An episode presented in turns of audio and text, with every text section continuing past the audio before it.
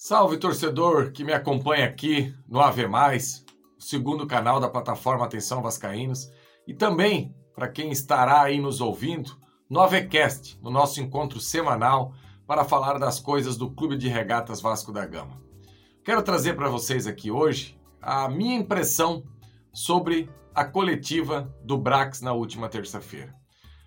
Quando eu aqui estive na terça pela manhã, eu falei para vocês do que eu imaginava que seria essa coletiva. E agora eu posso falar aí destacar alguns pontos que eu achei bastante relevante. E também quero resenhar por aqui hoje sobre como enfrentar o Flamengo na próxima segunda-feira, inclusive com alguns pontos que o próprio Brax trouxe na coletiva, falando do que ele imaginava que teria que ser o Vasco daqui para frente. Então, torcedor, se liga aí que a resenha hoje, como sempre, é fera.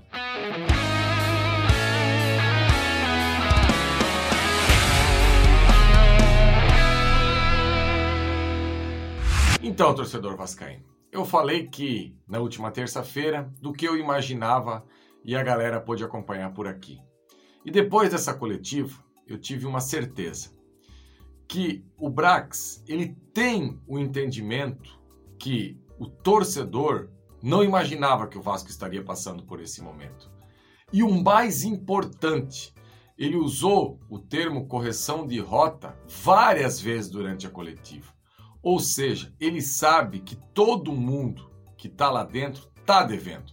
Jogadores, comissão técnica, ele, Abel, quem comanda, scouts, enfim, todo mundo tem a sua parcela de culpa.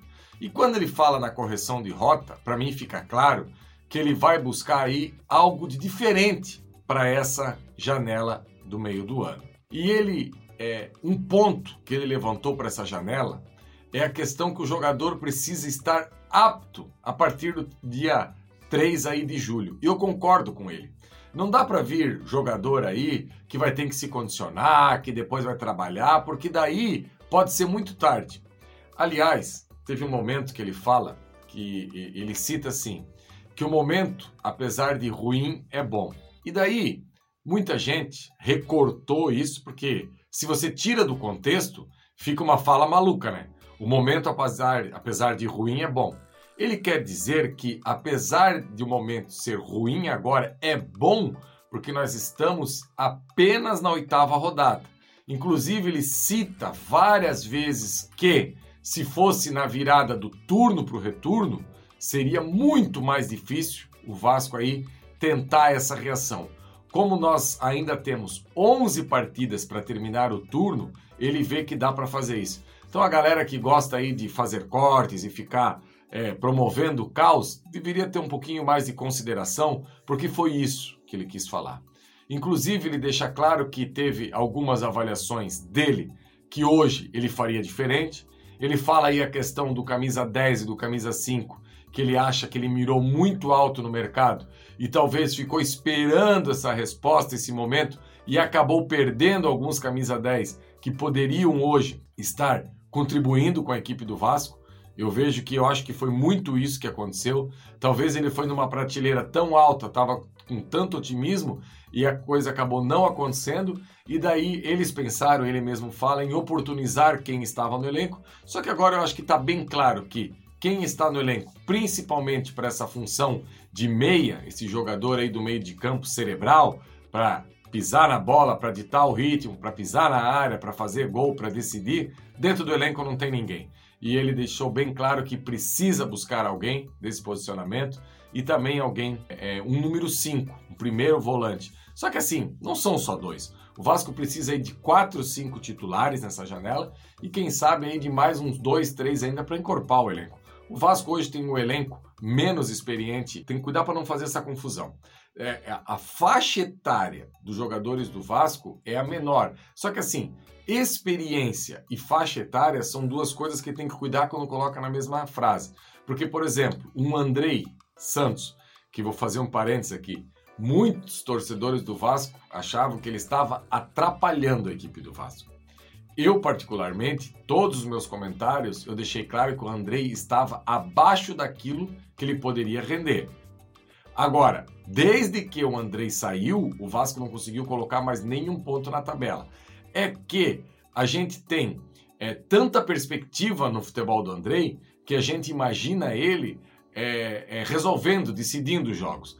E ele realmente, nessa volta dele, ele não conseguiu desempenhar da maneira que a gente imaginava. Agora, desdenhar de um jogador igual o Andrei, ontem, por exemplo, fez dois gols contra a Tunísia, aí na oitavas de final é, do Mundial Sub-20. É, aliás, Marlon Gomes está jogando de terno essa competição. E que bom saber que o Vasco tem mais um ativo, mais um jogador que a hora que voltar desse Mundial precisa correndo conseguir uma vaga de titular na equipe do Vasco, que é impossível um cara que joga tanta bola na seleção brasileira, como foi no Sul-Americano, como vencendo agora, não conseguir desempenhar nessa pobreza, vou repetir, nessa pobreza técnica que hoje é o meio de campo do Vasco, com exceção do Jair. Então é um jogador que precisa voltar de lá e jogar. Então, basicamente, a entrevista que eu achei bem lúcida, bem transparente com o torcedor, não fugindo da responsabilidade. Claro que uma grande parcela da torcida queria que ele já viesse com ações, quem sabe aí especulando alguns nomes de uma prateleira maior, ele preferiu segurar. Eu vou dar para o Brax esse voto de confiança até o dia 3 de julho. Eu acho que a partir do dia 3 de julho ele precisa ser muito cobrado para que ele possa qualificar muito esse elenco do Vasco. Eu até lembrei de uma história aqui que eu vou contar para vocês rapidinha, quando o Brax fala ontem que para você chegar no nome de um jogador, para ele ser reforço do Vasco, ele passa pelo um corpo técnico do Vasco, ele passa pela comissão técnica do Vasco, ele passa pelos scouts e daí é levado para a empresa norte-americana para eles também fazerem a avaliação e daí sim darem um ok para a contratação. Então eu lembrei é, de quando eu, eu, eu, trabalho aqui na minha rádio, na minha cidade, aqui em Joinville, teve um determinado momento que o Joinville contratou um executivo de futebol e, infelizmente, contratou vários jogadores de uma qualidade muito duvidosa. E a gente teve a oportunidade de trazer ele no estúdio da rádio. E num determinado momento a gente perguntou para ele como que era esse, esse, padrão de contratação. Aí ele explicou que passava por scouts, por avaliação, por rendimento, por conversa com ex-treinadores, enfim, uma série de protocolo. E, à época, o Juca Miguel, um comentarista do mais alto gabarito que trabalhava comigo na rádio, hoje trabalha numa outra atividade profissional. Aliás, ele sempre trabalhava nas duas atividades é, é, em paralelo e agora não é, não trabalha mais com jornalismo. Juca Miguel, que é um cara assim espetacular. Eu lembro que o Juca Miguel interrompeu esse diretor executivo do, do Joinville e falou assim: tá, mas com tudo isso vocês ainda contratam um, jogador, eu não vou citar o nome aqui, um fulano de tal que chegou aqui. É a mesma coisa ontem o Brax. Num determinado momento na coletiva, pensei que alguém ia levantar a mão a hora que o Brax passou todo esse protocolo e alguém ia perguntar: Ô Brax, tá, mas com todo esse protocolo, ainda vocês conseguiram chegar no nome do Juan Cruz e do Matheus Carvalho para esse momento do Vasco? Que o Vasco precisa de jogador para chegar e entrar dentro de campo. Não dá para ficar maturando o jogador. Jogador para jogar no Vasco hoje precisa estar tá pronto que já é um elenco com jogadores com pouca idade. E ainda você ficar maturando o jogador dentro do elenco. Enfim, só um parênteses aqui, que eu lembrei muito disso é, é, ontem na coletiva. E para encerrar aqui, é, falando um pouquinho desse confronto contra o Flamengo na próxima segunda-feira, o Brax ontem deixa claro que quem vai tirar o Vasco nesse momento desse buraco que o Vasco se enfiou são esse, é esse elenco aí e essa comissão, que não vai dar para esperar chegar a janela para daí começar a reação. E o Brax fala, quem sabe mudar o modelo de jogo, quem sabe mudar a escalação, quem sabe dar um pouquinho mais de minutagem para alguns jogadores, quem sabe segurar alguns jogadores que estão com uma minutagem alta. Enfim, eu acho que tem que tomar cuidado. A gente sabe que tem que ter algum tipo de mudança nessa equipe de segunda-feira, mas não é hora também de querer chutar o pau da barraca e mudar tudo, porque a chance de acontecer uma tragédia é muito grande. Já vou trazer um spoiler aqui é, do meu Faísca de sábado. É, pelo amor de Deus, não pensem em tirar o PEC dessa equipe nesse momento e colocar o Orediano, sendo que a válvula de escape do Flamengo hoje mais forte é o Ayrton Lucas. Então, antes de olhar para a equipe do Vasco, olhem para o adversário. Quer colocar o Orediano? Coloca num outro posicionamento. Ali, pelo lado direito, é, mais do que nunca, precisa que o PEC esteja em campo para dobrar ali com o Pumita e parar esse ataque do Flamengo, que o lado esquerdo do Flamengo é muito forte sim.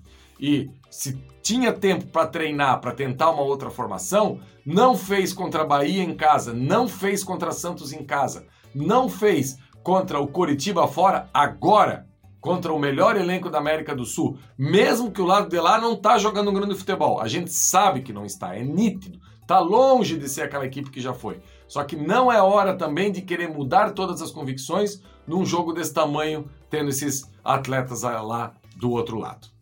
Beleza, galera? Mais uma vez eu pedi para você aí, quem estiver acompanhando a gente aqui no AV+, deixe seu like, compartilhe esse vídeo nas suas redes sociais. Quem está no AVCast, semana que vem a gente se encontra novamente na quinta-feira para resenhar aqui. Quem sabe com uma vitória nesse clássico já da próxima segunda-feira para a gente poder aí respirar melhor na tabela e já projetando aí um confronto contra o Internacional. Abraço, galera, e até semana que vem no nosso encontro semanal no AV Mais e aqui no AVCast. Valeu!